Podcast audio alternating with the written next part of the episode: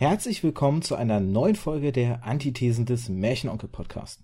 Wie immer setze ich mich bei den Antithesen gemeinsam mit einem oder auch hin und wieder mal mehreren Gästen mit meinem persönlichen Credo auseinander.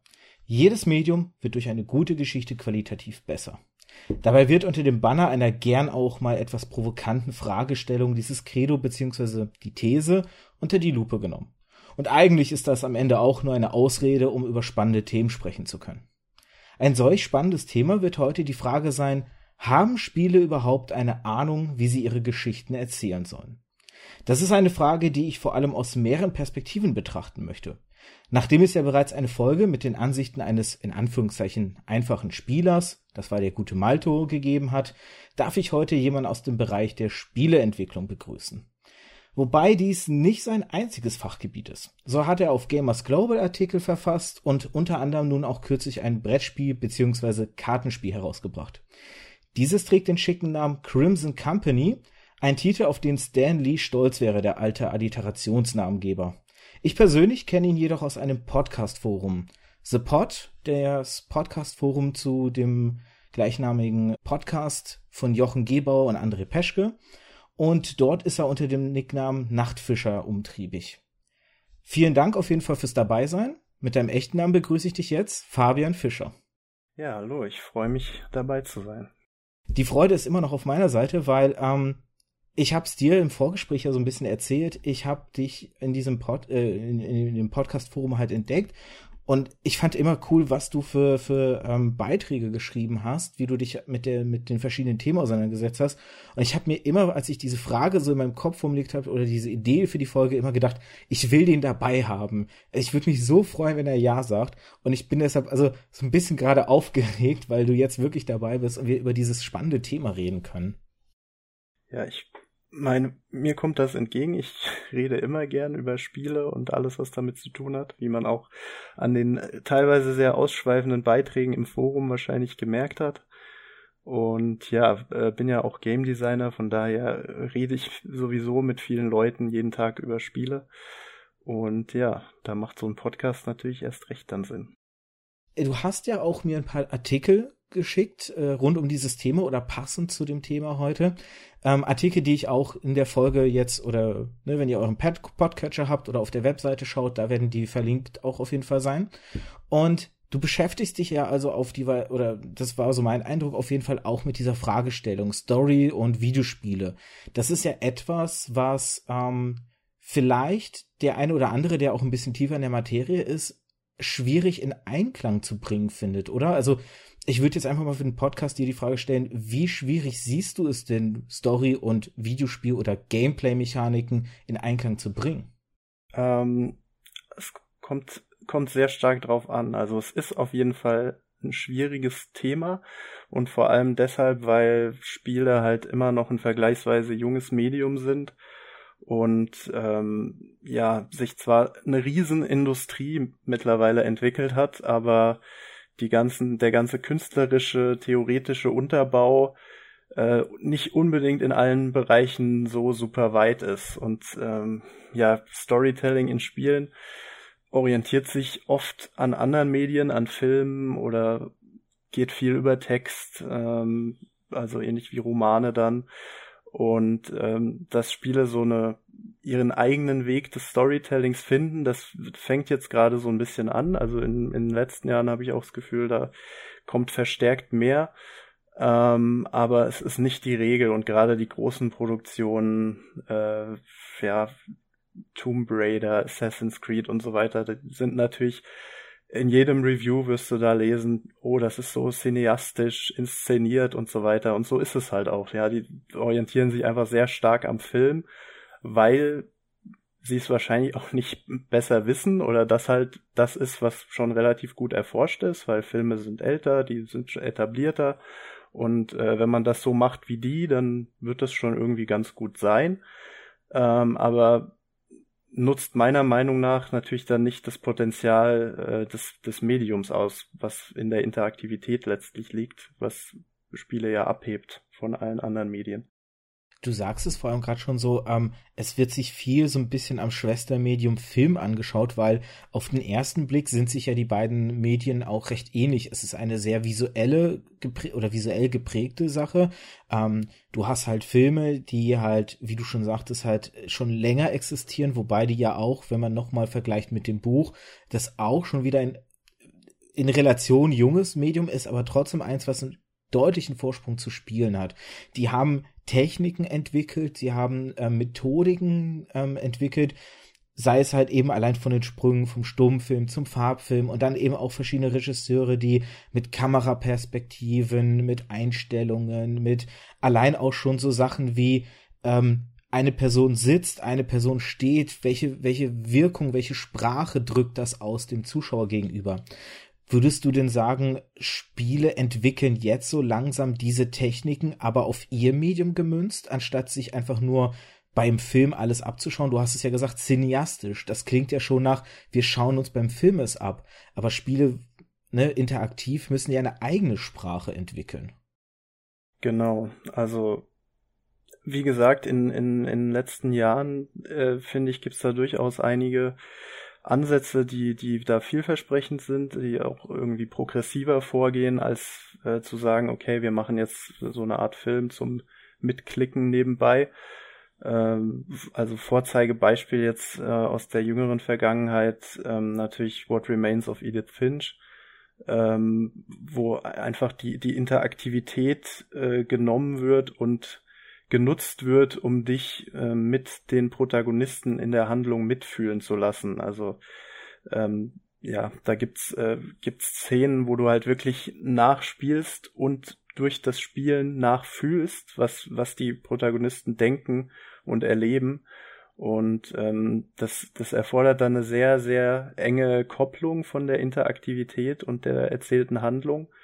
Also ähm, deutlich enger als jetzt beim typischen AAA-Spiel, wo halt äh, du irgendwelche Sammelaufgaben erfüllst oder irgendwelche Kämpfe bestreitest und dann zwischendurch wird dir die Story in Cutscenes erzählt.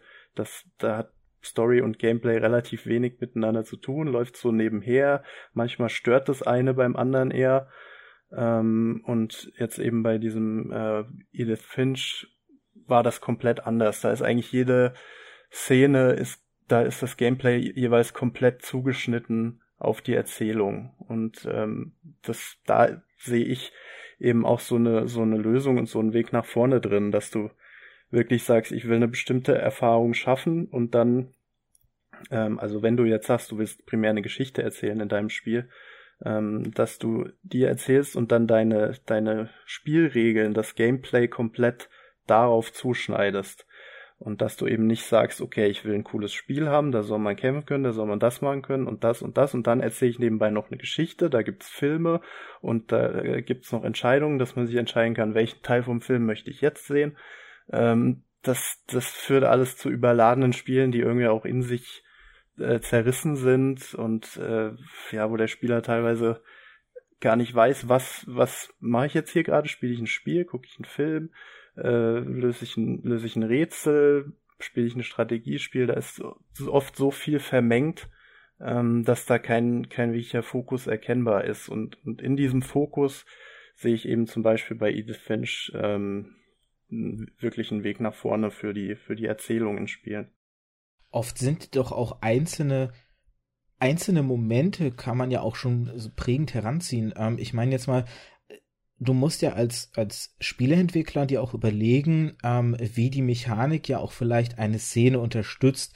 Ich muss da jetzt, ich habe ähm, in Vorbereitung auf ähm, diesen diesen Podcast und auch damals den Podcast mit Malto, ähm, habe ich mir viele YouTube-Videos angeschaut, auch rund um das Thema Storytelling. Ich fand da ein sehr schönes Beispiel. Ähm, mit dabei, da ging es um Mass Effect. Das ist eine Spielreihe, die ich tatsächlich nicht gespielt habe. Insofern sei es mir bitte verziehen, wenn ich ähm, hier nicht alles im Detail korrekt wiedergebe. Aber es war so eine Gegenüberstellung einer ähnlichen Szene, die wohl in Mass Effect 2 und 3 stattgefunden gefunden hat. Oder war es Mass Effect 3 und der Nachfolger? Jedenfalls ähm, ging es darum, dass du ein, ähm, dass ein, ein Alien, was wohl ein Freund von dir ist, ein Partner, ähm, der entfernt sich von dir und du hast quasi die, du, du ziehst mit der Pistole auf ihn, hast halt die Entscheidung, quasi äh, ihn anzuschießen und um ihn halt zu hindern an dem, was er tun will. Und ähm, in dem ersten Beispiel ist es so, dass du einfach nur diesen Moment hast, der so ein bisschen in Zeitlupe gezogen wird. Ähm, du kriegst keine Einblendung. Du hast einfach deine Sicht von der Pistole auf ihn ziehend. Er wird in Slow Motion, bewegt er sich weiter. Das geht bis zu einem gewissen Grad und dann setzt eine Cutscene ein. Du kannst in, dieser Mom in diesem Moment einfach entscheiden, schießen oder nicht. Wenn du nichts tust, setzt die Cutscene ein. Er macht die Sache, die er machen will. Wenn du schießt, dann setzt halt eine andere Cutscene ein. Und dann Schnitt zu dem anderen Teil, der als aus derselben Reihe, der als Äquivalent gewählt wird, wo du eine so eine Art Mexican Standoff hast. Ähm, ein Alien zielt auf ein anderes mit einer Waffe und du zielst auf den Aggressor sozusagen und hast dann auch wieder so ein so ein Moment halt, entscheide ich mich zu schießen oder nicht. Aber in diesem Fall hast du halt so ein Quicktime-Event, wo schön so um, um den Button hier X einmal so, ein, so eine Zeituhr entlang läuft. Und die Wirkung ist eine ganz andere. Wenn du diese, diese Quicktime-Event-Einblendung hast, hast du dieses unter Druck setzen. Dieser Moment aber einfach die Slow Motion, er geht weg, hat ähm, dadurch, dass du nicht diese Einblendung hast, unterstützt aber die Game-Mechanik selber die Story, die erzählt wird. Du hast die Möglichkeit zu schießen. Ob du es willst oder nicht, liegt dir überlassen. Und du hast nicht so diesen Druck der, der Zeit, ähm, entscheide dich innerhalb von zehn Sekunden, sonst das. Sondern du kannst einfach für dich deinen Gedanken freien Lauf lassen. Du hast ja eine Geschichte zu diesem, zu diesem Charakter, eine Beziehung vielleicht auch zu ihm aufgebaut, durch eine Freundschaft, die du als Spieler auch der Figur gegenüber empfindest. Und das, die, die Wirkung ist ja eine ganz andere dadurch, obwohl die Szene sehr ähnlich ist und nur ein Detail unterschiedlich ist. Genau, das ist ähm, quasi der Punkt äh, Challenge dann mehr oder weniger. Wenn ich jetzt ein Quicktime-Event habe, dann ist das für mich als Spieler erstmal eine Herausforderung. Kann ich den Button schnell genug drücken? Das ist weniger eine Entscheidung, will ich A oder B tun, sondern äh, ja eben einfach eine Aufforderung, äh, was Bestimmtes zu machen in einer bestimmten Zeit normalerweise. Und ähm, da denke ich vielleicht gar nicht dran, dass ich da auch die Möglichkeit habe, das nicht zu tun oder dass das überhaupt jetzt eine, eine Entscheidung mit Story-Auswirkungen sein könnte. Ähm, das ist ja generell auch was, wo Spieler oft mit, äh, mit strugglen, dass sie ähm, einerseits Herausforderung bieten wollen, andererseits Story bieten wollen.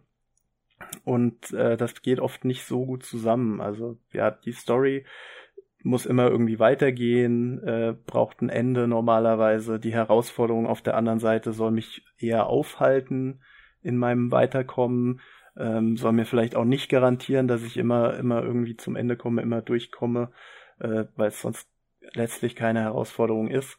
Und äh, da, die widerstreben sich oft so ein bisschen, was dann auch oft dazu führt, dass Herausforderungen vielleicht komplett rausgestrichen wird, ne, wie bei äh, Heavy Rain oder den, den Telltale-Spielen, äh, wo es dann wirklich nur noch um die Story geht. Ähm, was, was wie gesagt auch kein, äh, kein verkehrter Ansatz ist, dann einfach den Fokus äh, zuzuspitzen. Und ähm, auf der anderen Seite gibt's natürlich dann die Spiele, die versuchen beides zu machen und äh, ja, dann vielleicht beides ganz okay machen, aber nichts wirklich gut. Ähm, also Beispiel, was mir immer sofort in den Kopf kommt, ist, sind die Little Sisters aus Bioshock, ähm, die als große moralische Entscheidung präsentiert wurden, äh, beute ich sie aus oder rette ich sie im Spiel. Und letztlich, äh, wenn man sich die Balancing-Tabellen anguckt, kommt beides aufs selbe raus, weil wenn du sie ausbeutest, kriegst du äh, erstmal bisschen mehr Ressourcen. Wenn du sie rettest, kriegst du später ein paar Geschenke von ihnen und hast wieder dieselben Ressourcen. Da sieht man halt dann, die äh, Macher wollten halt irgendwie auch ein ausbalanciertes, gutes Spiel machen, was mechanisch funktioniert. Und äh, ja, da war die Story dann letztendlich egal. In dem Fall kommuniziert dir das Spiel, okay, die Entscheidung spielt keine Rolle, aber die Story ist so aufgemacht, als würde es, als wäre es super wichtig. Und äh, das ist halt diese, diese typische Dissonanz zwischen Spiel und, und Narrativ, die, die man äh, ganz, ganz häufig beobachten kann, gerade in so großen Produktionen. Bei What Remains of Edith Finch konnte man jetzt nicht so zu sehr ins Detail gehen, weil man schnell da in den Spoilerbereich geht. Bei den Little Sisters, ich meine, klar, wahrscheinlich haben die meisten Bioshock gespielt, aber zur Sicherheit vielleicht nochmal ähm, im Detail, was du meinst mit dem Ausbeuten, weil das ja schon eine Mechanik ist, die, die man ruhig erwähnen oder erklären kann, ohne zu viel vom Spiel zu, zu spoilern halt. Es wäre vielleicht ganz gut, wenn du da nochmal ähm, das Konzept dahinter ein bisschen detaillierter erklärst. Genau, also das äh, ist jetzt auch nicht super komplex. Es gibt eben äh, diese, diese Little Sisters, diese, die einem als kleine ja, Geistermädchen quasi öfter im Spiel begegnen und ähm, man kann sich eben entscheiden, ähm, ob man denen quasi das, äh, diese Ressource absaugt. Äh, ich glaube, Adam heißt die Ressource im Spiel, ja. mit der man sich dann ähm, eben Upgrades äh, kaufen kann, mit dem man einfach spielerisch stärker wird. Und ähm, wenn du dich dagegen entscheidest, dann, dann rettest du sie, dann äh, bringst du sie in Sicherheit und ähm, ja, kriegst dann, wie gesagt, später in Form von überraschenden äh, Geschenkdrops eben auch dieses Adam und ähm, bist dann wieder ungefähr auf einem Level. Macht aus Game Design Sicht natürlich total Sinn. Ne? Die, die äh, Designer wollen ungefähr wissen, zu welchem Zeitpunkt im Spiel ist der Spieler wie stark und dann dementsprechend ihre ähm, mechanischen Herausforderungen designen. Ähm, ja, das widerspricht aber letztlich halt dann diesem groß aufgemachten moralischen äh, Dilemma, was es da geben soll, was eigentlich keins ist letztlich. Die Sache mit dem Gameplay oder das Widerspielen von, von Story im Gameplay. Ähm, ein anderes schönes Beispiel, was bei mir sehr gut gewirkt hatte, war Papers, Please zum Beispiel. In Papers, Please spielt man einen Grenzbeamten, wo es halt darum geht, man hat diesen, dieses fiktive Land ähm, mit dem ganz furchtbar aussprechbaren Namen, ich, Troika, glaube ich, wird's richtig ausgesprochen. Ich doch, ich glaube, Arztroika ist das. Und äh, man ist halt Grenzbeamter und jeden Morgen halt ähm, kommen Leute hin, man muss die Papiere untersuchen, das Ganze wird auch von Tag zu Tag komplexer, man muss auf mehr Aspekte irgendwann immer achten. Und ähm, man hat aber dann gleichzeitig Leute, die halt einen zum Beispiel versuchen zu bestechen, dass man sie doch einfach mal durchlässt, weil sie irgendwie zum Beispiel ihre todkranken Kinder besuchen wollen und dann versuchen einen zu bestechen oder solche Sachen halt. Und es ist nicht so, dass, dass eine konkrete Story damit im Grunde erzählt wird. Also es gibt natürlich noch diese übergramte äh, Story, die auch für deine Entscheidung so ein bisschen beeinflusst äh, wird. Es gibt ja auch mehrere Enden dahingehend aber es geht halt auch vor allem so diese kleinen Geschichten, die du halt durch das Spiel erlebst, wenn du dann versuchst, deinen Job zu machen, weil du auch weißt, du musst Geld einnehmen. Also jeden, den du korrekt kontrolliert hast, das bringt ja auch Geld ein, um am Abend halt zum Beispiel davon Essen zu kaufen, ähm, für deine Familie, die Miete zu zahlen, weil du ein eigenes Kind auch hast. Und du stehst dann auch als Spieler stark in so einem Gewissenskonflikt ganz häufig. So erging es mir ganz ähm, vehement, wenn du dann wirklich so hörst, da ist jemand, äh, ja, sie möchte irgendwie ihre todkranke, todkrankes Kind halt sehen und du, du musst sie, möchtest sie einerseits durchlassen, weißt, aber ihr Pass ist halt nicht korrekt, weil da irgendwelche Informationen fehlen. Und es ist halt so ein, auch auf so der emotionalen Ebene kriegt dich das Spiel halt ganz, ganz stark. Und ich finde, hier funktioniert das Storytelling durch die Gameplay-Mechanik sehr gut. Ich weiß nicht, hast du Papers, Please schon mal gespielt?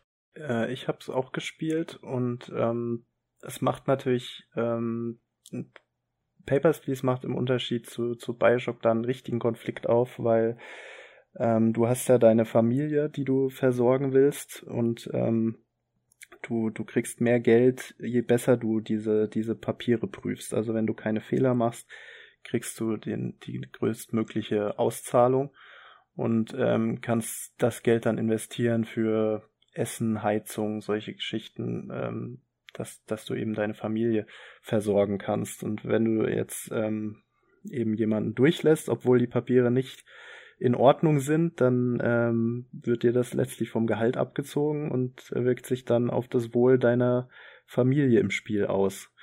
Und ähm, dann ja gibt's natürlich, äh, wie du angedeutet hast, noch diese Überstory mit mit mit der äh, aufkommenden Revolution, wo du dann auch noch bestimmte Leute durchlassen kannst oder nicht und ähm, ja, bist da ständig in so in so einem Zwiespalt, weil eben auch wenn du wenn du dich für bestimmte Sachen entscheidest, das auch wirklich permanent ähm, negative Auswirkungen haben kann auf deinen auf deinen Spielzustand. Ja, das ist ein also mich hat Paper Papers, Please wirklich weggeblasen, weil es ist so ein, so eine kleine Indie-Perle und Du hast vorhin ja auch schon so schön angedeutet, ähm, dass das halt große Entwickler, AAA-Entwickler vielleicht auch größere Schwierigkeiten haben, ähm, Storytelling und Gameplay vernünftig zu vereinbaren. Du hast da Konflikte halt angesprochen.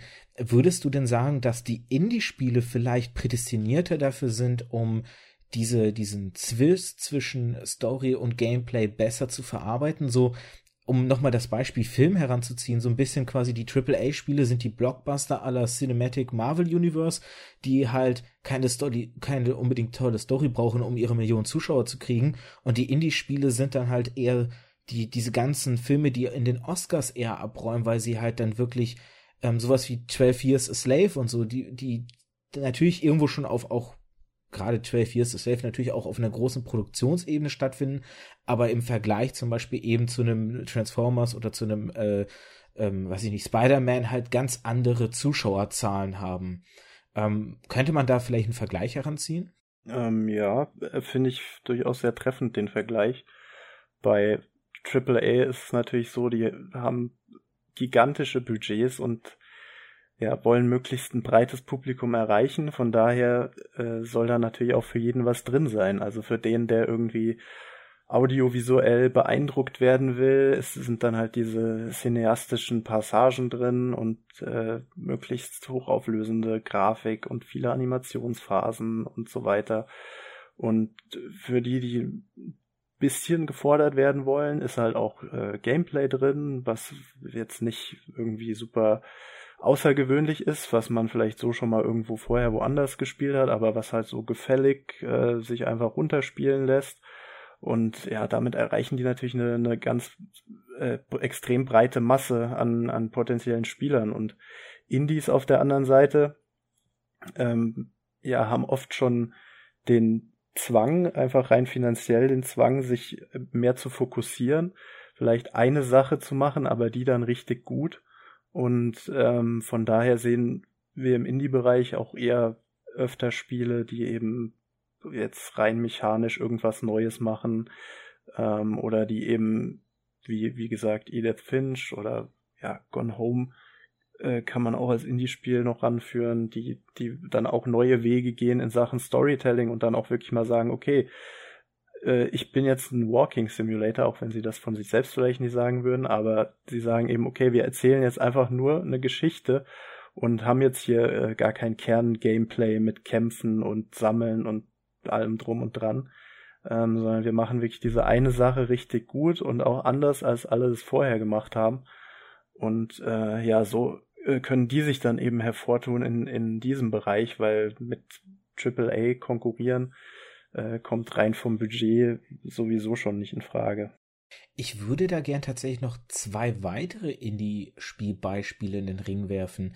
Eins, was du in einem deiner Artikel selber mal angesprochen hast, Brothers, A Tale of Two Sons, ähm, wo es ja im Grunde so ist, dass du zwei Brüder durch eine Geschichte äh, spielst. Ähm, und das Besondere ist, du spielst sie gleichzeitig. Du spielst sie halt mit dem Controller und mit den äh, ähm, Sticks des Controllers wirklich der eine Bruder mit dem einen Stick, der andere Bruder mit dem anderen Stick und Undertale. Auch so ein Beispiel, wo halt ähm, die, die Spielmechanik kernessentiell auch für die Story ist. Weil da ist es ja so, du hast Kampf, Kämpfe, die schon von, der, von dem Ablauf sehr ungewöhnlich sind. Die Kämpfe laufen ja in der Regel so ab, dass du ähm, ein, ein kleines Feld hast, in dem du quasi ein Herz steuerst und diese, mit diesem Herz weichst du den Angriffen deines Gegners aus immer wieder. Und ähm, du kannst dich da ja aber auch eben entscheiden, dass du nicht gegen die anderen Person kämpfen möchtest, sondern kannst auch versuchen, die Konflikte sozusagen auf anderen Wegen lösen, zum Beispiel indem du mit den, mit den, mit deinem Gegner gerade redest oder in denen du ihn, ähm, ich weiß jetzt nicht mehr alle Möglichkeiten auswendig, du hast ja Attack, du hast äh, Talk, ich glaube, du hast auch sowas wie einfach nur ähm, loben oder, oder äh, irgendwie was Nettes sagen.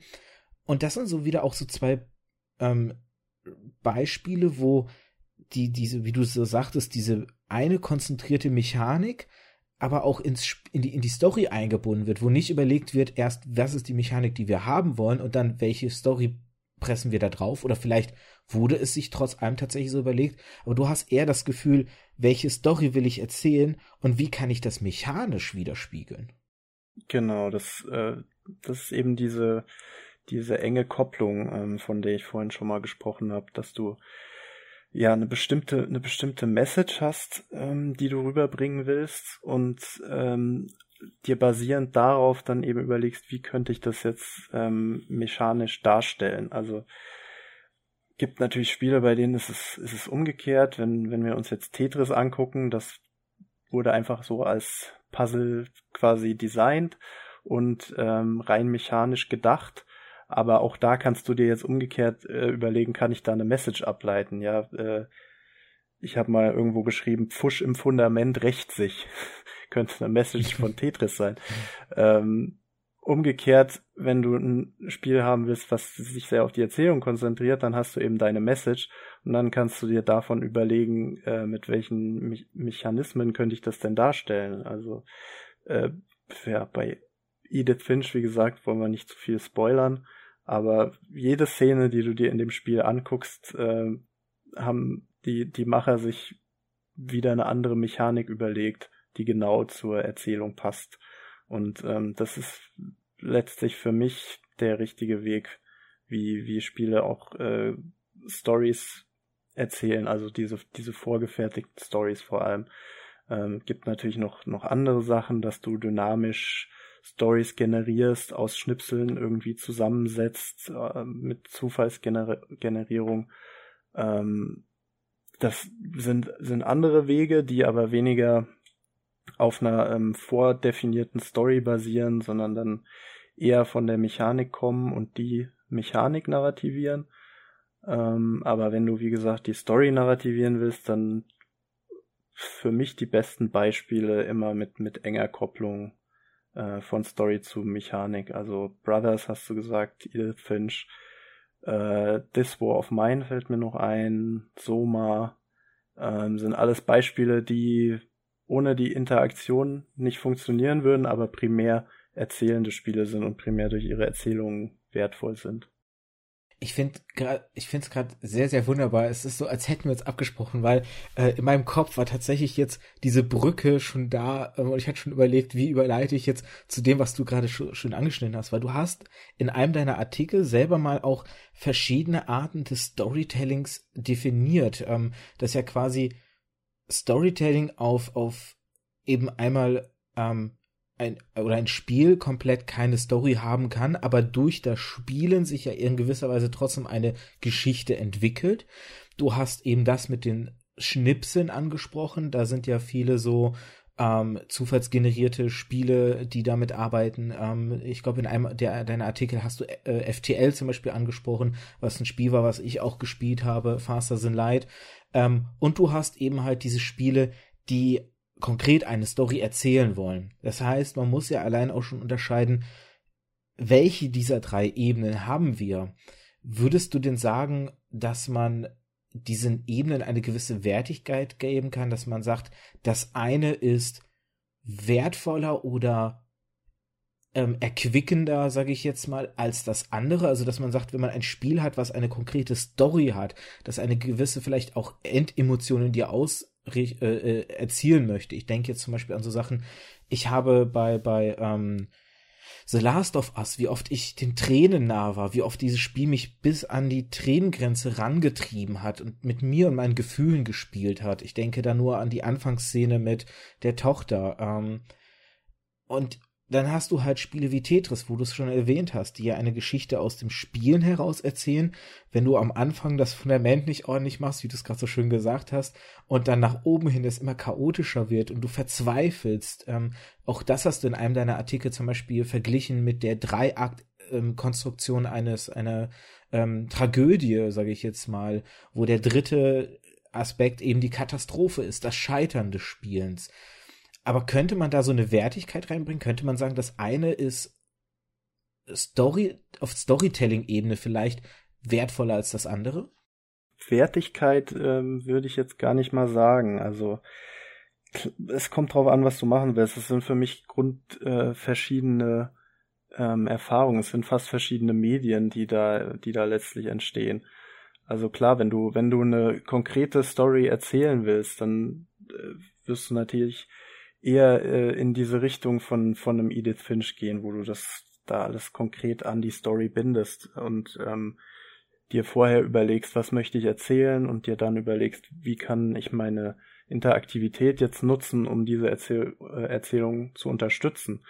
Ähm, aber vielleicht willst du es ja gar nicht. Vielleicht willst du irgendwie einfach eine coole neue Spielmechanik erfinden, die es so noch nicht gab, die ähm, Spieler auf völlig neue Arten herausfordert. Und dann äh, brauchst du erstmal grundsätzlich gar keine Story. Ne? Da wird dann natürlich gerne ähm, so ein Setting hergenommen und ein paar thematische Elemente, die, die das Ganze dann zugänglicher machen.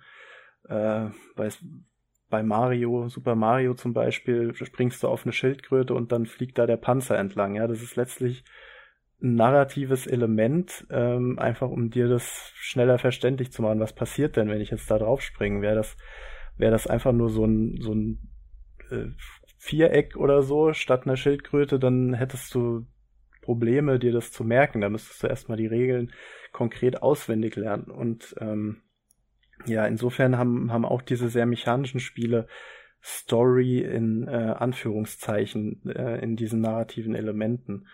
Ähm, aber wie gesagt, letztlich sind es zwei verschiedene Medien und auch diese Spiele, die jetzt aus äh, generierten Schnipseln sich irgendwie zusammensetzen. Dispo of Mine fällt da auch rein. Da können Events auftreten während dem Spielen, die zwar schon vom Spielzustand abhängen, von dem, was du im Spiel tust, aber ähm, die immer auch äh, ein Zufallselement haben und dann einfach eine Story ergeben, äh, indem sie einfach hintereinander geschaltet werden. Und das ist auch wieder eine eigene Form ähm, von Erzählung, die du so nicht haben könntest, wenn du, wenn du jetzt äh, dir vorher eine Story überlegst und da konkret deine äh, Mechanismen drauf designst, ähm, weil dir dann einfach dieses, äh, ja, diese Dynamik des Spiels fehlt. Ähm, du bist dann halt viel, viel strikter dran gebunden und musst dich straighter an diese Story halten. Und ähm, ja, von daher Wertigkeit würde ich nicht sagen. Es sind, es sind unterschiedliche Erfahrungen, ähm, die ähm, alle ihren eigenen Wert haben und ähm, ja, sich auch nicht unbedingt gut verbinden lassen, sage ich mal. Das äh, wird gerne versucht, aber dann ist entweder die eine Hälfte der Spielerschaft unglücklich oder die andere meistens. Ich würde gerne nochmal, weil du gerade Soma erwähnt hast, darauf eingehen. Jetzt ist ähm, müssen wir mal schauen, wie weit jetzt mein Gedankengang von dir beantwortbar ist, ohne auch vielleicht zu viel von der Story zu spoilern. Aber du hast so mal gerade als Beispiel genommen, wo für dich auch Gameplay mit Story ganz gut funktioniert. Das fand ich ganz interessant, weil ich tatsächlich jetzt so ähm, da, da wäre jetzt zum Beispiel meine Frage, welche Gameplay-Mechaniken sind das? Weil mein Eindruck von Soma war immer, ich fand, es ist ein super Spiel mit einer sehr faszinierenden Story, aber es war für mich eher so ein typisches Beispiel von einem Spiel, was gar nicht so eine ausgereifte Gameplay-Mechanik hat. Vielleicht zum Spiel vor, vorweg, auch hier wieder für die, die es vielleicht nicht gespielt haben, einfach nur so die, grob die Handlung. Ähm, es beginnt damit, dass man, ähm, ich weiß jetzt gar nicht mehr, wie der Protagonist heißt, ich glaube Simon oder so. Erinnerst du dich noch? Simon äh, klingt vertraut, ja. Jedenfalls der Protagonist ähm, hat eine schwere Krankheit, die nicht heilbar ist. Und ihm wird angeboten, dass er quasi ähm, so ein bisschen Kry ne, äh, Kryostase-mäßig eingefroren wird und irgendwann wieder quasi aufgetaut wird, sobald die Medizin weit genug ist, seine Krankheit zu heilen. Und ähm, das ist so dieser, dieser Anfangsbereich, den man spielt. Und dann erwacht man halt als Heim wieder in einem um Feld, was völlig abstrus wirkt.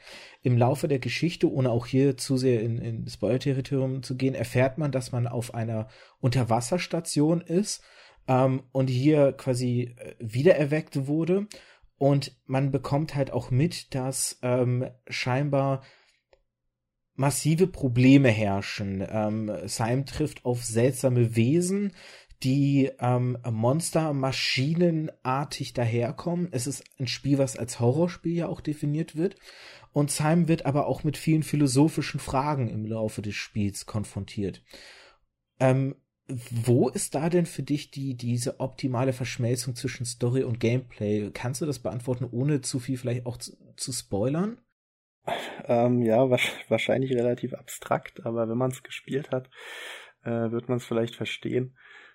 Ähm, ich finde es ganz interessant, dass du sagst, das hat ja eigentlich gar keine ausgefeilte Gameplay-Mechanik und so weiter. Und äh, für mich ist gerade das auch eine ne Stärke von Soma, ähm, weil es sehr reduziert ist und primär, primäre Gameplay-Mechanik ist, du läufst rum in der Ego-Perspektive. Und genau diese Perspektive ist für die Story unheimlich relevant. Es gibt ähm, oh ja. im Verlauf des Spiels diverse Sprünge in der Perspektive oder auch Nicht-Sprünge manchmal, ähm, die ähm, dir ein ganz bestimmtes äh, Bild vermitteln darum, äh, davon, worum es im Kern geht, letztlich in dieser Geschichte. Und ähm, ja, durch diese, durch diese ähm, Perspektive und diese Sprünge ähm, erfährst du am eigenen Leib quasi das, äh, die Kernidee dieser Erzählung. Also es ist jetzt, wie gesagt, schwer, da äh, ohne Spoiler auszukommen. Aber ähm, auf jeden Fall ähm, macht das im Spiel und in der Handlung absolut Sinn, dass du diese Handlung aus der Ego-Perspektive erlebst und die Handlung wird dadurch viel stärker und erfahrbarer. Und ähm, ja, hinsichtlich Gameplay-Mechaniken gerade, ähm, was den Horror-Part angeht, gibt's ja auch so ja, äh, seichte Stealth-Passagen, sage ich mal, wo du einem Monster ausweichen musst und so weiter. Mhm. Da ist das meiste Gameplay drin, aber tatsächlich fand ich die Stellen am schwächsten, weil äh, es da halt oft auf ein, ja, wieder rein mechanisches, okay, äh, wo muss ich zu welchem Zeitpunkt sein und wenn ich, äh, wenn das Monster mich findet, dann lade ich neu und mache das Ganze nochmal. Das, das reißt einen aus der Erzählung mehr raus, als dass es die, äh, sie unterstützt. Ähm, lustigerweise haben sie bei Soma äh, kürzlich noch per Update einen Easy Mode eingefügt, der diese äh, Stealth-Passagen quasi äh, nicht verlierbar macht. Also äh, oh spielen sich quasi von selbst. Was, was, was ja so eine Art äh, Band-Aid dann einfach ist, weil sie vielleicht auch gemerkt haben, okay, vielleicht ist das nicht so super und eigentlich wollten wir mit unserem Spiel was anderes machen. Gut, sie hatten noch die, die Stealth-Mechanik von Amnesia, vom, vom vorgehenden Spiel rumliegen, dann haben sie die vielleicht da wiederverwendet. Ja, da ist, das, das ist nicht so super konsistent ähm, an der Stelle. Aber ähm, für mich äh, ganz stark auf jeden Fall da diese, dieses Ego-Perspektiven ähm, Nutzung für die Story, was du, was du in anderen Spielen wirklich selten hast. Da ist es halt eher, okay, Ego-Perspektive ist super für einen Shooter, also machen wir irgendwie einen Shooter oder Spieler sind es gewohnt, in Ego-Perspektive rumzulaufen, nehmen wir die halt. Und äh, hier bei Soma habe ich wirklich eins der wenigen Spiele, wo ich gedacht habe, okay, das, das macht wirklich erzählerisch Sinn, dass man diese Perspektive gewählt hat. Ich verstehe, also das Gameplay-Element, was du hier besonders meinst, ist tatsächlich die Perspektive, etwas, was man vielleicht als Gameplay-Element im ersten Moment auch nicht identifiziert, weil, wie du schon sagtest, es teilweise vielleicht für den Spieler auch schon selbstverständlich ist, dass man diese Perspektive einnimmt. Genau, ja. Es äh, ist natürlich jetzt auch nicht äh, so ein super tiefes System oder sowas, aber es ist, ist natürlich Gameplay im Kern. Du kontrollierst ähm, eine Kamera, die durch die Gegend läuft. Ich meine, du siehst deine, deine Spielfigur nicht, was auch wichtig ist für die Story. Und ähm, ja, äh, irgendwer muss, muss sicher überlegen, ne? wie, wie schnell bewege ich mich da vor und zurück, wie kann ich mich umschauen und ähm, das ist alles Interaktion und von daher Spielmechanik. Ach Gott, ich finde das gerade alles so spannend, weil ich gerade so auf so viele Dinge gleichzeitig eingehen möchte. Ähm, mit dem Aspekt der Kamera hast du tatsächlich gerade was angeschnitten, was ich erst, was mir erst heute in den Sinn kam, noch so als Aspekt. Andererseits gibt es noch eine andere Sache. Ich, ich gehe aber jetzt erstmal auf die Kamera ein. Denn das mit der Kamera finde ich sehr spannend, weil ich hatte heute zum Beispiel mal den Gedanken, ob Spiele vielleicht tatsächlich ähm, es ihnen besser täte, wenn sie den Spieler in Anführungszeichen stärker führen. Und ähm, äh, lass mich kurz erklären, was ich damit meine. Ähm, ich denke da an, oder mein erster Gedanke war da zum Beispiel Resident Evil 1 auf der PlayStation 1. Damals, vor Gott, wie viele Jahren sind es jetzt? Mindestens 20 Jahren, äh, die das locker her sein dürfte. Ähm, wo du ja quasi keine dynamische Kamera hattest, die den Spieler verfolgt hat, oder du hattest auch keine Ego-Perspektive. Du hattest quasi Bildausschnitte, zwischen denen du dich bewegt hast. Und diese Bildausschnitte haben aber auch sehr viel ausgemacht beim Erleben der, der, der Geschichte, wenn du auf jede Ecke zugelaufen bist und Schiss hattest, was lauert da um die nächste Ecke. Und dass du jetzt zum Beispiel die Ego-Perspektive bei Soma ja als Gameplay-Element auch für dich identifizierst oder generell vielleicht auch mit deinem Hintergrundwissen ist, stärker als Gameplay ähm, bezeichnest, als ich das jetzt getan hätte, ähm, finde ich dann wiederum meinen Gedanken so spannend, dass, dass eben sowas wie das Spiel mit der richtigen Kamera halt auch als Gameplay-Element und für Storytelling vielleicht weitaus wichtiger ist, als den meisten bewusst sein könnte. Genau, ja. Du ähm, hast jetzt schon Resident Evil angesprochen. Äh, damals ja stark von Alone in the Dark auch inspiriert, ähm, was auch diese teilweise auf den ersten Blick ziemlich seltsamen Kameraperspektiven hatte, ähm, die aber natürlich ähm, auch spielerisch eine ganz große Auswirkung haben. Ja, im Prinzip äh, ist, ist die Kamera hier so eine Art äh, Tool, was für versteckte Informationen benutzt wird. Also äh, wenn du jetzt aus, aus StarCraft kennt man den Fog of War, ne? da kann man nicht reingucken, da weiß man nicht, ob da Feinde sind. Ähm, in, in Resident Evil wird teilweise die Kameraperspektive dazu benutzt, um dir diese Informationen vorzuenthalten.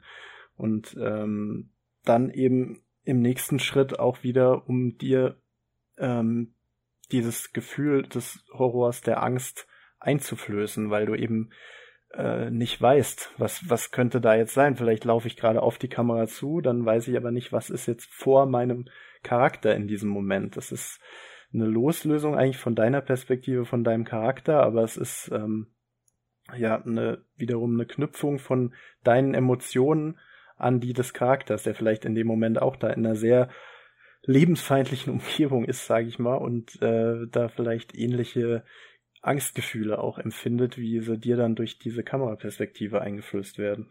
Weil du gerade so Fog of War angesprochen hast, da sprang sofort ein anderes Spiel bei mir in, äh, auch eher ein Vertreter des Horrorgenres wieder in den Sinn, ähm, Silent Hill 2 was ja damals auch durch die technische Limitierung zum Beispiel diesen Nebel eingesetzt hat, um die Sichtweite einzuschränken, was aber auf einer atmosphärischen Ebene dadurch sehr, sehr dem Spiel zuträglich war und heute ja Spiele möglichst weite Sichtweisen erzeugen wollen und, und alles zeigen wollen, was sie da im Hintergrund in Fernweiten an Bergen darstellen können, aber in vielleicht gewissen Genres gerade diese Limitierung eher ein Vorteil als ein Nachteil ist wieder.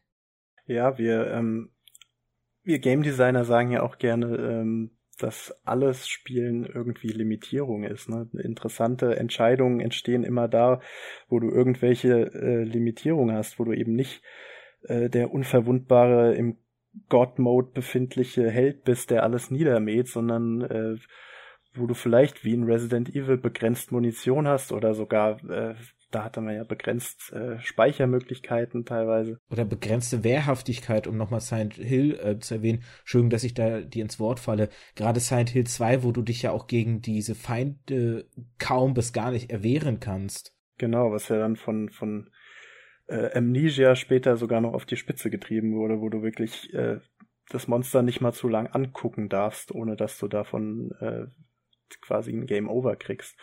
Und ähm, ja, genau, genau aus diesen Limitierungen entstehen eigentlich sehr oft ähm, interessante Situationen in Spielen. Und ja, die, die, die Blockbuster, die möchten das vielleicht nicht so, die möchten nicht unbedingt, dass die Spieler vielleicht zu viel nachdenken müssen oder auch zu viel sich anstrengen müssen ähm, oder bei Erzählungen zu viel überlegen müssen, was das denn bedeuten könnte interpretieren müssen und so weiter. Deswegen machen die, ähm, die Blockbuster-Spiele natürlich vor allem mit ihrer audiovisuellen Qualität, äh, wollen die beeindrucken. und äh, ja, halten da auch nichts zurück. Also da wirst du halt in eine offene Welt geworfen und kannst unendlich weit gucken und kannst überall hingehen und besiegst auch erstmal alle Feinde, die dir entgegengestellt werden, mit Leichtigkeit. Und das ist dann so ein, so ein Feel-Good Gameplay irgendwie, aber ja, vielleicht nicht immer das Interessanteste oder Bereicherndste, was du aus dem Medium rauskriegen kannst.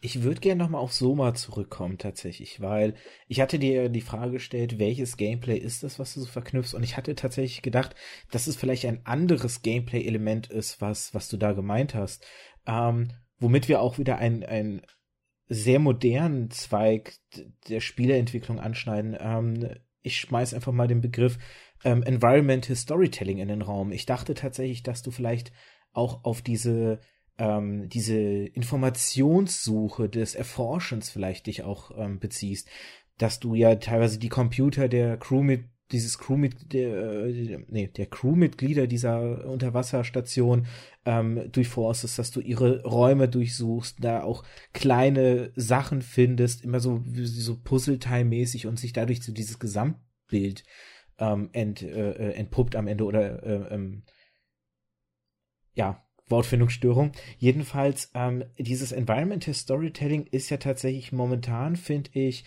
eins der stärksten Tools, ähm, wenn wir wieder auf diese, auf die Sicht gehen, welche Techniken müssen Spiele entwickeln, um eigene oder, oder ähm, ähm um ihre Geschichten erzählen zu können und zwar anders, als es eben Film oder Buch machen.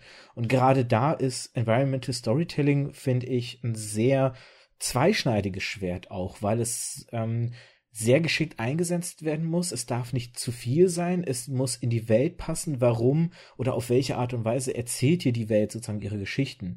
Ich finde immer das lächerlichste Beispiel ist das Finden von irgendwelchen Audiodateien, mhm. irgendwelche Kassetten, wo Leute draufgesprochen haben, wo wir bei Bioshock zum Beispiel wären und so, wo ich mir denke, du hast, ähm, gerade in Bioshock ist ja das Szenario, sagen, nehmen wir jetzt mal den ersten Teil zum Beispiel, dass du ähm, Bioshock oder beziehungsweise ähm, nicht Bioshock selbst, sondern ähm, der Ort, jetzt musst du mir nochmal mit dem Namen helfen, wie hieß nochmal diese Unterwasserstadt? Ähm, Rapture. Danke, genau. Ähm, du entdeckst halt eine Stadt unter Wasser, Rapture, ähm, die gerade na oder wenn du angekommen bist, hat die scheinbar ist die irgendwie vor die Hunde gegangen. Irgendwas ist da passiert, du weißt noch nicht was. Du siehst nur, die ganzen Leute sind regelrecht wahnsinnig, bringen sich gegenseitig um, die Stadt ist zerstört und verwüstet. Und ich denke mir, wenn du dieses Szenario hast, wie logisch ist es, dass Leute sich hinsetzen und irgendwie noch sich die Zeit nehmen, um irgendwelche tiefgründigen Gedanken auf irgendwelchen Audiodateien zu speichern, die dann liegen zu lassen, damit du sie genau an diesem Ort finden kannst, um die Story zu verstehen es, es, es ist so unlogisch. Es funktioniert für mich nicht. Und ein anderes Beispiel, ähm, bevor du dich dazu äußern darfst, ein weiteres Beispiel, wo es für mich sehr, sehr gut funktioniert hat, ähm, war das erste The Walking Dead tatsächlich von den Telltale-Spielen. Deshalb finde ich das auch besser zum Beispiel als die zweite Staffel, weil die hat das nicht mehr so stark gemacht. Im ersten The Walking Dead ähm, war es so, oder in der ersten Staffel war es so gewesen, wenn du immer einen neuen Ort erreicht hattest, bekamst du die Chance, mit deinem Protagonisten dir diesen Ort anzuschauen. Man hat das Setting einer Zombie-Apokalypse, die Zombies haben sich ausgebreitet, die Menschen sind weitestgehend ausgerottet und du triffst immer oder kommst immer wieder an Orte, die Menschen verlassen sind oder wo nur noch wenige Leute leben. Und es ist nicht so, dass du da Spuren, irgendwelche Audiodateien findest, die dir die Story erzählen, sondern du, ich nehme das, mein Lieblingsbeispiel ist diese Schule. Du kommst an eine Schule, ähm, oder die Gruppe gelangt dorthin, weil sie gedacht hat, dass sich dort einige Überlebende verschanzt hatten. Und du kommst an diese Schule und findest dann oder bist dann zum Beispiel in einem Klassenraum und schaust dir diesen Klassenraum an und dann erzählt dein Protagonist auch zum Beispiel seine Gedanken dazu, so nach dem Motto, wird es je wieder eine Welt geben, in denen Kinder wieder ganz normal zur Schule gehen können. Und diese Aussagen und diese Dinge, die du dir anschauen kannst, du kannst dir wirklich viele Objekte auch in dem Raum anschauen. Dieses Umschauen gibt der Welt und den Geschichten, die diese Welt hier zu erzählen hat, viel, viel mehr, als wenn da irgendeine Audiodatei ist von einem Typen, der in einem Chaos-Szenario einfach mal in Ruhe sich hinsetzt und dir was erzählt. Ähm, ja, das äh, fand ich eine sehr treffende Beschreibung. Also für mich Environmental Storytelling ist auch immer dann am stärksten, wenn es aus der Spielwelt heraus direkt kommt. Und ähm, diese Audiologs sind natürlich äh, so wieder ein wunderbares Beispiel für die berühmte ludonarrative Dissonanz, wo du dir denkst, okay, narrativ macht es keinen Sinn, dass hier die Leute sich hingesetzt haben und irgendwelche Sachen mitgeschnitten haben. Ähm, aber im, im Spiel haben sie sich halt gedacht, okay, wenn du jetzt irgendwie hier die, die Umgebung erkundest und in irgendeine Sackgasse rennst, dann geben wir dir wenigstens noch als Belohnung so ein, so ein Audiolog, den kannst du dann nebenbei hören. Das ist fast wie eine Art Cutscene, nur billiger zu produzieren und es läuft halt nebenher, während du spielst. Teilweise äh, lenkt es dich dann noch ab vom Spielen schon wieder. Ähm, also es ist auch für mich eine sehr losgelöste äh, Form des Storytellings. Ähm, anderes Beispiel, Dragon Age zum Beispiel, findest du unendlich viele Bücher und Briefe und alles Mögliche, was du lesen kannst, wo ich mir dann immer denke, ja, okay, jetzt habe ich hier noch quasi einen Roman im Spiel mitgeliefert, aber ich habe ja jetzt gerade das Spiel angemacht, um zu spielen und nicht um zu lesen. Also ähm, auch da denke ich mir dann, erzähl's doch mit eurer Spielwelt, machen sie auch. Äh, es äh, hat ja auch eine, eine super designte Spielwelt und so weiter, aber ähm, ganz viel wird eben da auch ausgelagert in Text und diese Audiologs. Und ähm, ja, am stärksten, wie gesagt, wenn es aus der Welt selbst kommt, ähm, hast du mit Walking Dead schon ein sehr gutes Beispiel ähm, erwähnt. Und ähm, da ist eben auch dann äh, die, diese Dissonanz äh, nicht mehr vorhanden, weil du bist eben in dieser Spielwelt drin mit deinem Protagonisten. Und ähm, logisch aus der Spielwelt ergibt sich eine Story oder ein Setting etabliert sich in deinem Kopf. Und ähm, ja, da, da sind Spiele ganz, ganz oft im Widerstreit an der Stelle. Ähm, was mir da, was mir da noch in den Kopf kommt als Beispiel ist, ist Skyrim zum Beispiel, wo sich ja viele äh, aufgeregt haben über die mitlevelnden Monster, ne, die, die Ratten, die dann auf einmal mega stark werden, wenn du auch mega stark bist im Spiel. Und ähm, das ist das ist auch wieder so ein Ding, wo die wo die Entwickler halt gesagt haben, okay, wir wollen den Spieler fordern, der soll auch konstant gefordert werden, das Spiel soll nicht irgendwann zu leicht werden, also leveln die Monster mit. Ja, blöd, wenn man jetzt Skyrim als Rollenspiel spielt und eine konsistente Spielwelt vor allem haben will, äh, dann ist das natürlich kontraproduktiv. Dann will man natürlich, dass die Ratten schwach wie Ratten sind und immer so bleiben und ähm, da, da sich nicht irgendwelche Stärkeverhältnisse plötzlich aus dem Nichts magisch verändern. Und äh, das ist für mich auch so ein, so ein ganz typisches Beispiel von, von ludonarrativer Dissonanz, wo die, ähm, wo die Entwickler gut daran tun würden, sich, sich einfach mehr zu fokussieren und zu entscheiden, will ich jetzt hier eine Geschichte erzählen, was muss ich dafür tun oder ähm, will ich interessantes Gameplay haben und den Spieler durchweg fordern. Die Zeit verrinnt. Meine Güte, wir sind jetzt schon wieder bei über 50 Minuten und es sind noch so viele Dinge, die man anschneiden könnte. Du hast Ludo-narrative Dissonanz schon angesprochen. Aspekte wie ähm, Storyaufbau eines Dreiakters, Vierakters, wie ist das mit Spielen verknüpfbar? Ähm, auch so Sachen wie Writing und Narrative oder halt ähm, Stilelemente, die Spiele nutzen können. Es gäbe noch so viele Punkte, über die man reden könnte. Also Potenzial auf jeden Fall für noch eine zweite Folge. Aber es gibt zwei Gedanken, die ich gerne auf jeden Fall ähm, mit dir noch besprechen möchte, auch wenn wir dann vielleicht ein bisschen überziehen.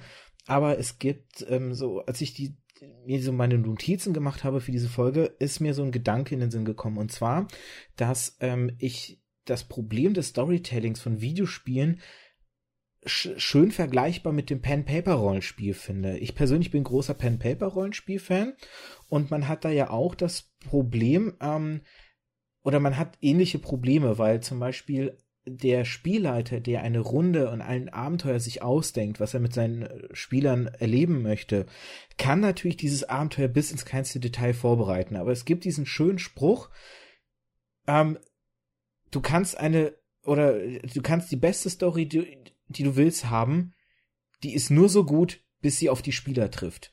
Denn oft machen die Spieler so andere Sachen, als du je gedacht hast, kommen auf völlig andere Ideen, gehen komplett andere Wege, als du dir überlegt hast, und deine ganze Planung fällt wie ein Kartenhaus zusammen. Du musst halt sehr dynamisch auf deine Spieler reagieren und ähm, alternative quasi Storystränge im Affekt bilden, um die Idee, die du hattest, noch umsetzen zu können, um dieses Spielerlebnis noch umsetzen zu können.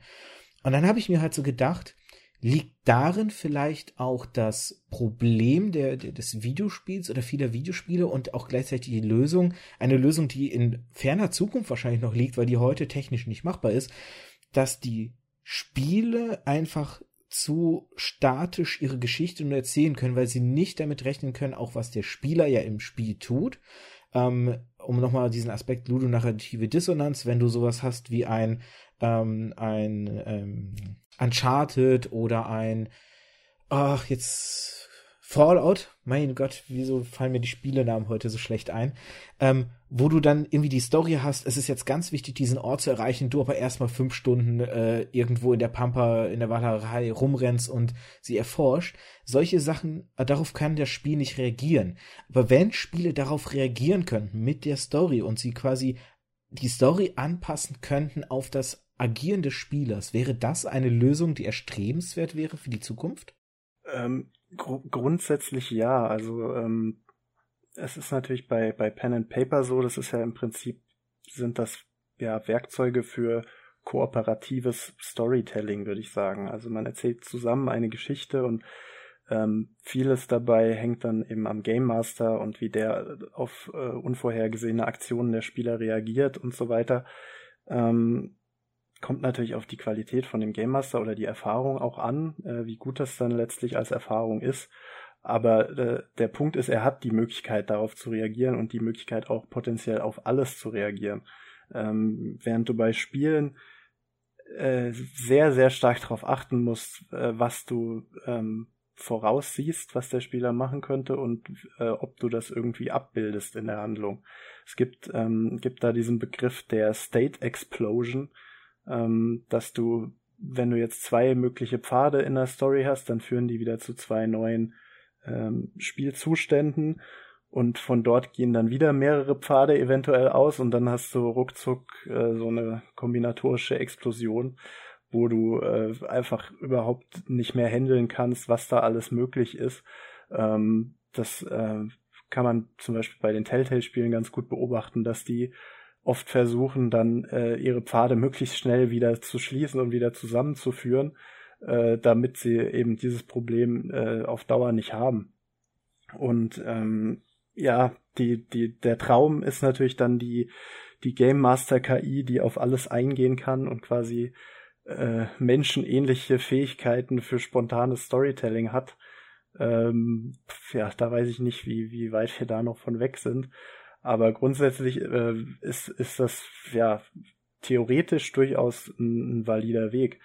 Ähm, es gibt ein paar Titel, die schon so in die Richtung gehen, ähm, die jetzt nicht da eine selbstständig denkende KI haben, aber ähm, zum Beispiel King of Dragon Pass fällt mir da ein, was ähm, sehr, ja, sehr granular seine Story zusammenschneidet aus, aus einzelnen kurzen Szenen und ähm, wo du wirklich in jeder Szene dann fünf, sechs verschiedene Möglichkeiten hast, was du machen kannst äh, und das wird dann wieder mitgenommen, diese, diese Option, die du dort gewählt hast äh, und kommt dann vielleicht erst äh, Stunden später im Spiel wieder vor, wo sich das dann irgendwie auswirkt äh, auf die Spielwelt. Ähm, das ist jetzt natürlich ein Spiel, was äh, jetzt keine 3D-Welt darstellt, in der du rumläufst, sondern hauptsächlich textbasiert wirklich funktioniert ähm, aber was eben äh, im Grundprinzip äh, schon so in diese Richtung geht, dass du, dass du quasi möglichst äh, große Freiheit hast und auf jede deiner Aktionen wirklich irgendwie reagiert wird und die sich irgendwie auswirkt ähm, narrativ. Und ja, von daher ist das ein interessanter Weg, ähm, der wahrscheinlich aber jetzt äh, momentan noch zu äh, unpraktikabel ist. In deinem Gamers Global Artikel, der ja mit unter anderem verlinkt ist, hast du ähm, dieses Spiel auch ein bisschen ausgiebiger erwähnt und, und ähm, das, was du jetzt erklärt hast, auch ein bisschen ausgiebiger dort formuliert, mit, gerade mit den Konsequenzen. Jetzt für die Hörer und Hörerinnen, ähm, könntest du so ein bisschen das Spiel grob zusammenfassen, worum es da geht? Ähm, vielleicht auf so einer Story-Ebene?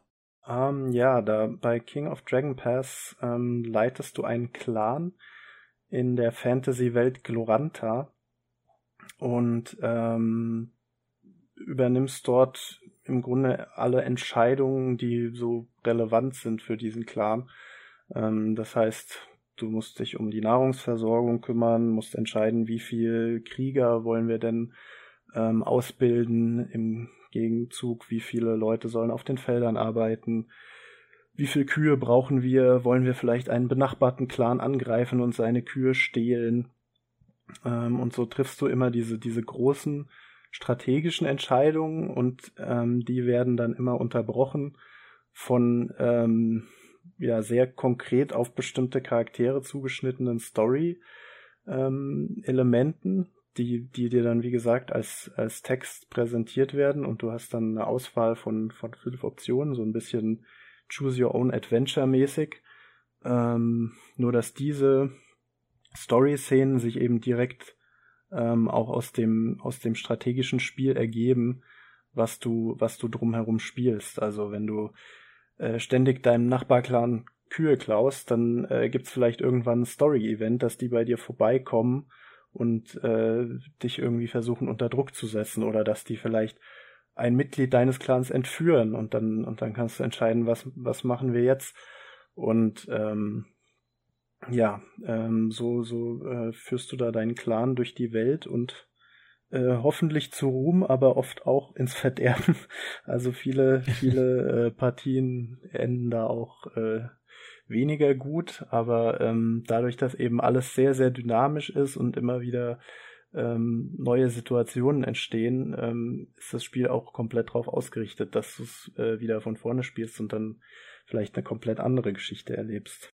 Ein weiteres Beispiel, weil du es ja ähm, so ein bisschen auch beschrieben hast als Storytelling-KI, ähm, wäre die Director-KI, zum Beispiel von Spielen wie Left 4 Dead.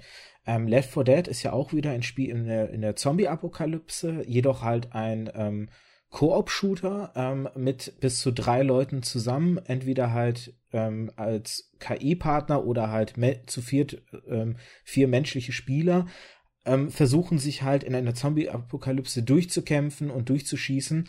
Und das ist ja so ein Paradebeispiel eben halt von einem Spiel, was eher durch sein so dieses Tetris-Beispiel, was wir hatten, das halt durch die Game-Mechanik ja letztendlich die Story erzählt, weil die Director-KI letztendlich nur versucht, möglichst spektakuläre Momente zu schaffen und halt auf Schwächen in deiner Teamstruktur abzuziehen. Dass zum Beispiel, wenn einer zu weit hinten ist, der halt von der Gruppe weggezogen wird, um dann halt möglichst schnell platt gemacht zu werden und gleichzeitig halt den anderen drei ähm, Spielern dann Monster, also Zombies in den Weg gestellt werden, damit sie es nicht schnell genug schaffen, ihren ähm, Kameraden wiederzukriegen und hier die KI halt quasi eine in Anführungszeichen eine cineastische Situation versucht zu schaffen, eine Story indirekt zu erzählen, wo man dann später vielleicht davon berichten kann oder sich zurückerinnern kann mit seinen Freunden, oh, damals, als wir so ganz gerade so noch der Safehouse erreicht haben, als hinter uns schon äh, die Hexe da irgendwie angekommen ist, weil einer die versehentlich getriggert hat und so Sachen. Sowas wäre ja ebenfalls in dieser Richtung ähm, unterwegs eigentlich, oder?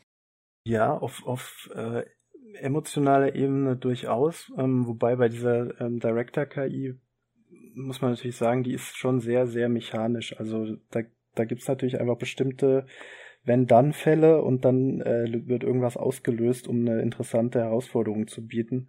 Und ähm, in weiten Teilen ist die, die KI da eigentlich nichts anderes als ein dynamischer Schwierigkeitsgrad. Also da sind, da sind auch solche äh, Fälle dann drin, wenn äh, wenn deine Party viel äh, HP verloren hat, dann kommen erstmal weniger Zombies, dann ähm, geht's wieder ein bisschen lockerer an.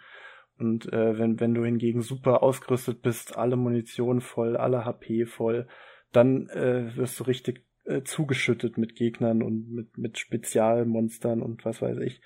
Also ähm, im Grunde ja, ist es einfach so eine Art Anpassung ähm, des Spiels darauf, wie gut äh, deine Party zusammenspielt oder wie erfahren die Spieler auch schon sind.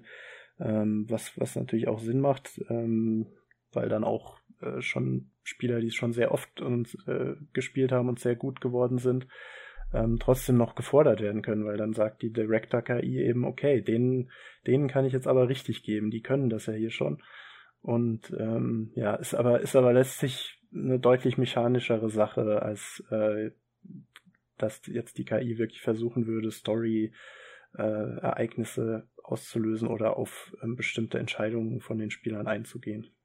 Deshalb spreche ich hier auch von, in Anführungszeichen, ersten Ansätzen, weil es wirklich nicht ein, ein Storytelling im Sinne von, ich will eine Geschichte erzählen, sondern eben dieses indirekte Storytelling, das aus der Mechanik resultierende Storytelling äh, quasi da wiederfindet, dass halt die KI, wie du schon sagtest, halt bestimmte Situationen erzeugen möchte, diese aber eben aus sich heraus eine Geschichte halt erzählen. Deswegen auch dieser Beispiel oder dieser Vergleich nochmal zu Tetris, weil das ja auch das Beispiel eben war für dieses aus der Mechanik indirekt entstehende Storytelling. Der letzte Punkt, ähm, der noch in meinen Gedanken halt war, ähm, ist halt die Frage, wir haben jetzt viel natürlich darüber gesprochen, ähm, was Spieleentwickler und Spiele versuchen, vielleicht um Geschichte zu, äh, Geschichten zu erzählen. Ich würde jetzt mal gern den Schuh auf eine andere äh, oder eine andere Person ähm, anziehen, ist das Problem vielleicht der Spieler selbst? Ich merke das, wenn ich jetzt so daran denke, wie ich Pen Paper Rollenspiel betreibe, dann versetze ich mich sehr stark in die Figur, die ich darstellen möchte. Ich belege Entscheidungen aus der Perspektive meiner Figur und was ist logisch aus dem Handeln meiner Figur heraus, aus dem, was sie schon erlebt hat. Und ich habe oft das Gefühl, ähm, bei Spielen passiert das halt nicht, sondern Spieler entscheiden nicht bei, bei, den, bei den Sachen, die ihnen ähm, vom Spiel entgegengesetzt wird, was würde meine Figur jetzt tun, sondern es wird halt immer dieses Metaebene äh, oder metaebnische äh, Min-Maxen betrieben. Ähm, hier muss ich gerade vor allem an Jochen äh, denken, äh, aus dem besagten ähm, Games-Podcast The Pod, beziehungsweise aus seiner Auf ein Bier-Reihe, der ähm, wo er mit Andrea die, die kostenlose Sonntagsfolgen hat, wo er ja oft halt davon spricht halt, dass er zum Beispiel bei Rollenspielen immer wieder überlegt oder immer wieder Entscheidungen trifft, was ist jetzt ähm, ähm, zum Beispiel auf einer Start, äh, äh, Stats-Ebene, also von den Werten her eine gute Entscheidung oder was bringt mir den meisten Nutzen und nicht, was ist logisch aus dem Handel meiner Figur heraus. Das heißt, im Grunde kann man doch sagen, solange der Spieler nicht aus der Sicht der Figur spielt, kann ein Spiel noch so viel tun, wie es will. Es kann einfach keine gute Story erzählen, weil der Spieler das Problem einfach ist. Ja, der, ähm, der Spieler ist aber nur das Problem, wenn es das Spiel zulässt, womit dann irgendwie auch wieder das Spiel das Problem ist. Also ähm, wenn du jetzt, wenn du jetzt wirklich Gameplay drin hast und äh, bestimmte Zahlenwerte und Stats und alles Mögliche und auf der anderen Seite Story und dann äh, stellt dich das Spiel hin und sagt, jetzt triff mal eine Story-Entscheidung. Und ähm, wie, wie soll die Story weitergehen? Dann, dann weißt du ja erstmal nicht, wie soll ich denn diese Entscheidung jetzt treffen. Ich kann äh, einerseits sagen, ich möchte das haben, was mir gefällt, ne? Charakter X ist mir gerade sympathisch, ich möchte, dass der überlebt, also wähle ich die Option. Andererseits kannst du hergehen und kannst sagen, hm, Charakter Y ist aber gerade so overpowered äh, hier in meinem Spiel, den möchte ich auf jeden Fall behalten, weil mit dem gewinne ich am Ende. Oder dritte Option, äh, du kannst auch sagen, okay, ich äh, versetze mich jetzt in die Perspektive von, vom Autor oder vom Regisseur und äh, die eine Option macht für mich gerade mehr Sinn im Hinsicht auf die Konsistenz von der ganzen Erzählung. Und ja, welche wähle ich dann aus? Da, da, dadurch, dass du eben ähm, diese verschiedenen Ebenen in deinem Spiel anlegst, äh, versetzt du den Spieler schon in so eine, in, in so eine ja, missliche Lage eigentlich und erzeugst direkt äh, potenzielle Dissonanzen wieder bei ihm im Kopf, ähm, weil er erstmal überlegen muss, wie er diese Entscheidung überhaupt trifft. Ja, viele suchen sich dann eins raus und spielen das so. Äh, zum Beispiel die Power Gamer, die gehen halt immer danach, wie sie am wahrscheinlichsten gewinnen werden. Aber kriegen sie dann auch die beste Story? Hm, weiß man nicht. Und äh, deswegen ist es auch hier wieder von Vorteil, wenn man sich eben fokussiert, wenn man eben sagt, okay, bei uns gibt's vielleicht keine Character Stats, ja, The Walking Dead, äh, da fällt diese Ebene schon mal weg. Da äh, kann ich jetzt nicht äh, gucken, wer hat denn hier den größten Damage pro Sekunde oder sowas. Die haben einfach gesagt, wir erzählen eine Geschichte. Ja, und äh, dann äh, bist du eben schon wieder weg von dieser Power Gaming Ebene.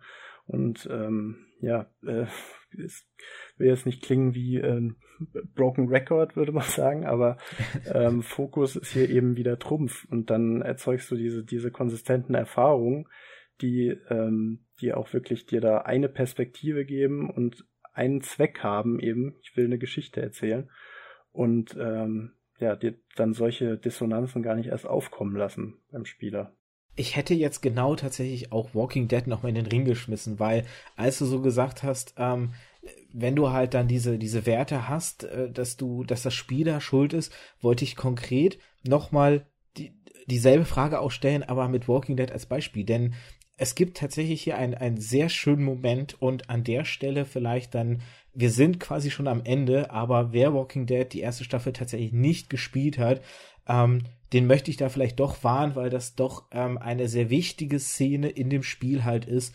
Dementsprechend an der Stelle einfach mal ein Spoiler-Alarm, weil ähm, jetzt doch eine, ein wichtiger Moment als Beispiel äh, von mir herangezogen wird.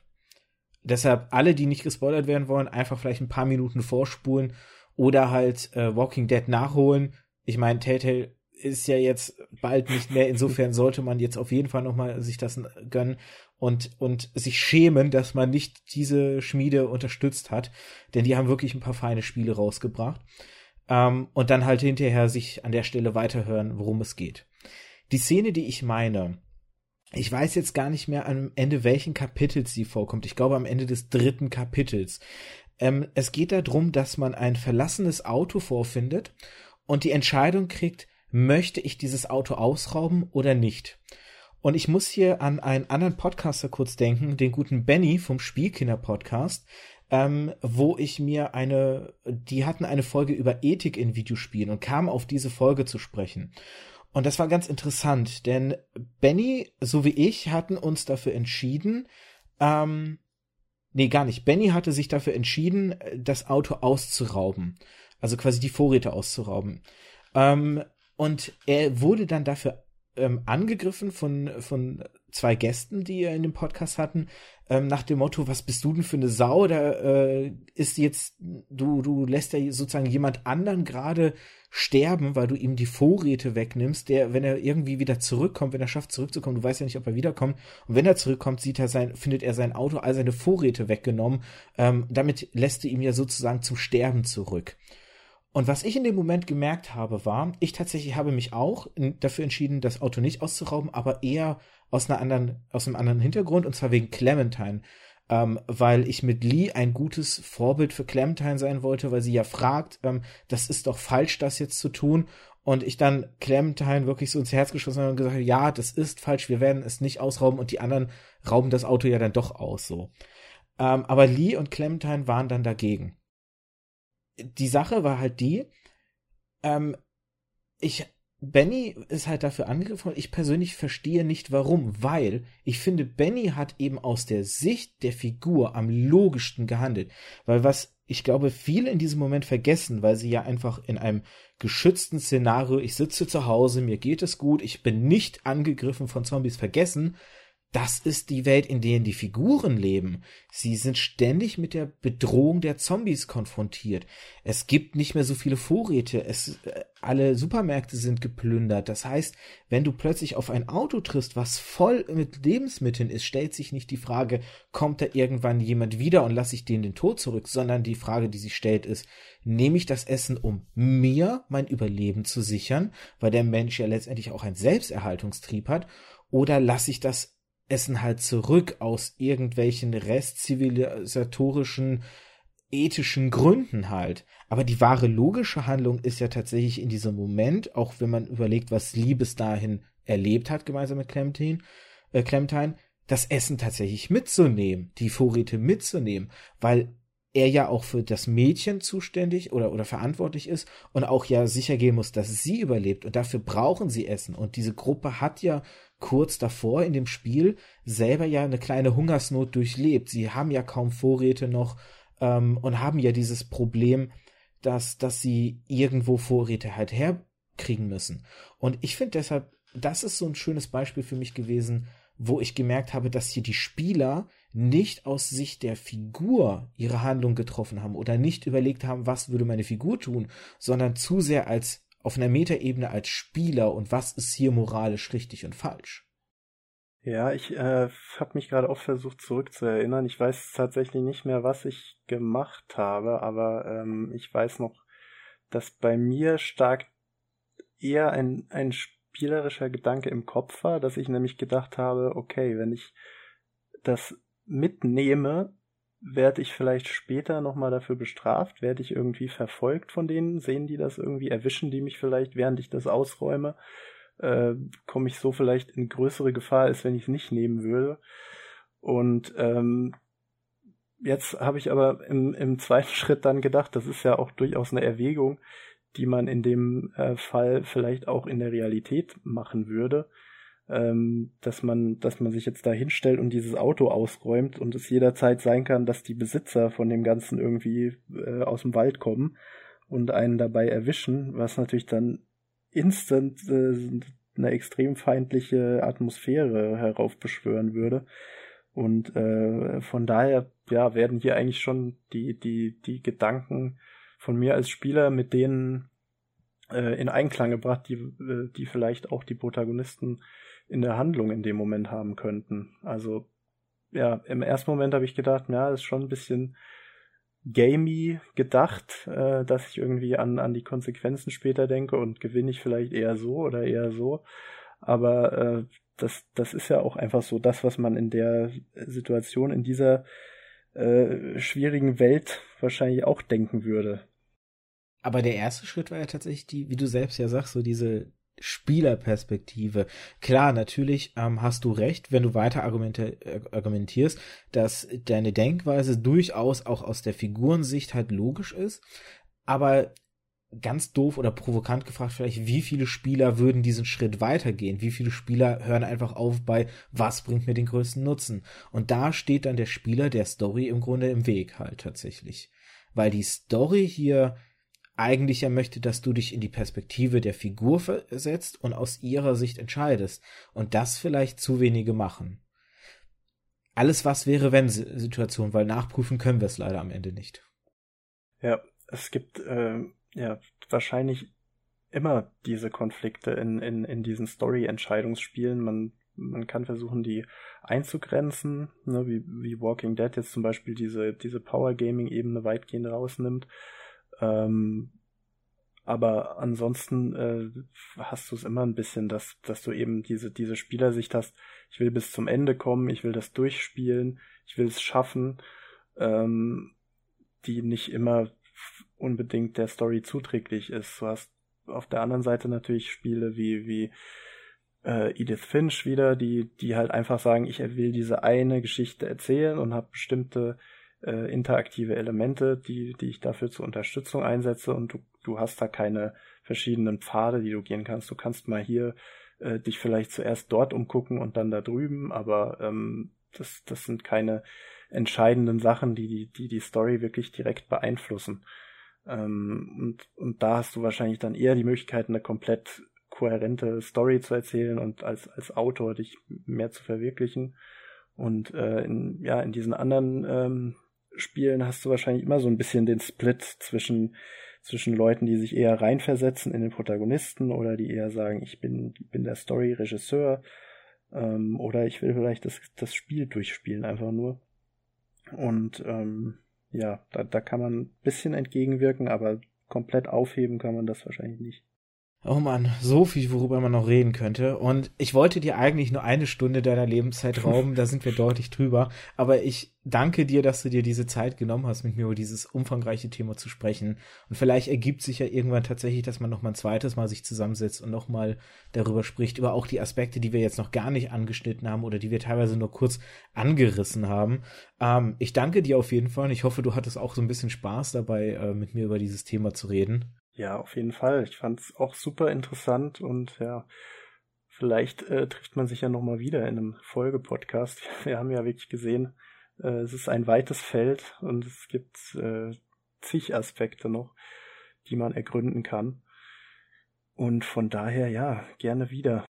Vielen, vielen Dank. Ähm, ich danke euch auch da draußen fürs Zuhören. Ich hoffe, ihr hattet genauso viel Spaß beim Hören des Podcasts, wie wir hier beim äh, Erschaffen oder Machen, sage ich jetzt mal.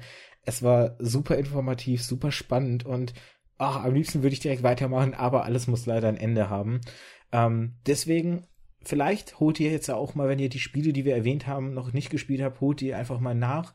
Ähm, gebt auch gerne irgendwie Rückmeldungen in den Kommentaren ähm, auf dem auf der Webseite zum Beispiel oder ähm, auch über Twitter gerne zum Beispiel, ähm, was ihr so zu der Folge denkt, was eure Gedanken sind. Seht ihr ein paar Dinge komplett anders als wir? Ähm, widersprecht uns gerne, spricht mit uns darüber. Das ist auch super spannend da, das dann nochmal nachzulesen.